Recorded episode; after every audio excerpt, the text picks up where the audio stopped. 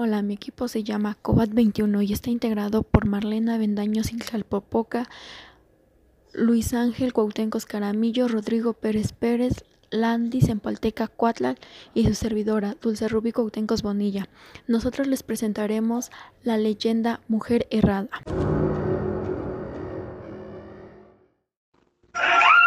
¿Cómo inicia la leyenda de la mujer errada? Un clérigo no muy viejo con su medio siglo, vivió en México, en la calle que llamamos de la Puerta Falsa de Santo Domingo, en 1670. Este clérigo solitario decidió buscar una mujer con quien convivir.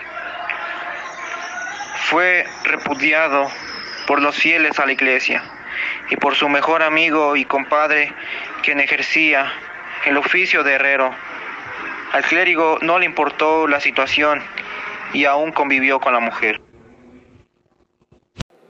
Cierto día, a altas horas de la noche, tocaron insistentemente la puerta del herrero, quien vivía en la calle de las rejas de la Balvanera.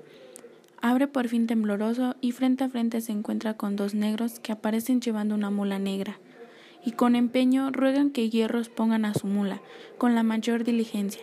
Creyendo que era un encargo de su amigo el clérigo, accedió amablemente. Entonces tomó las cerraduras y con los clavos, martillo y tenazas puso las cerraduras a la mula.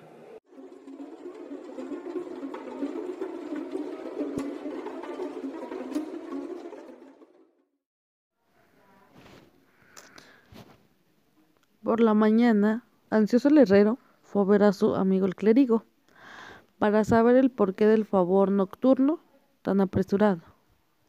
Al llegar a la calle de la Puerta Falsa de Santo Domingo, el herrero subió veloz la escalera hasta llegar a la recámara y despertar a su amigo para preguntarle sobre la mula. El clérigo soltó una carcajada y dijo que él no tenía esclavos ni mula, y mucho menos para que causarle molestia a altas horas de la noche, que probablemente era una broma. Lo invitó a contarle la historia a su mujer de nombre Juana. Cuando llegan a la habitación de Juana, el sacerdote quiere despertarla. Le habla pero no le responde. Pareciera que la mujer estaba en un sueño profundo. La tocaba y estaba insensible y fría. Le vio la cara pálida, su rostro era como de seda, estaba muerta. El clérigo le tomó una mano y tenía clavada una herradura. Terribles sorpresas se llevaron cuando ambos pies y la otra mano también se encontraban erradas.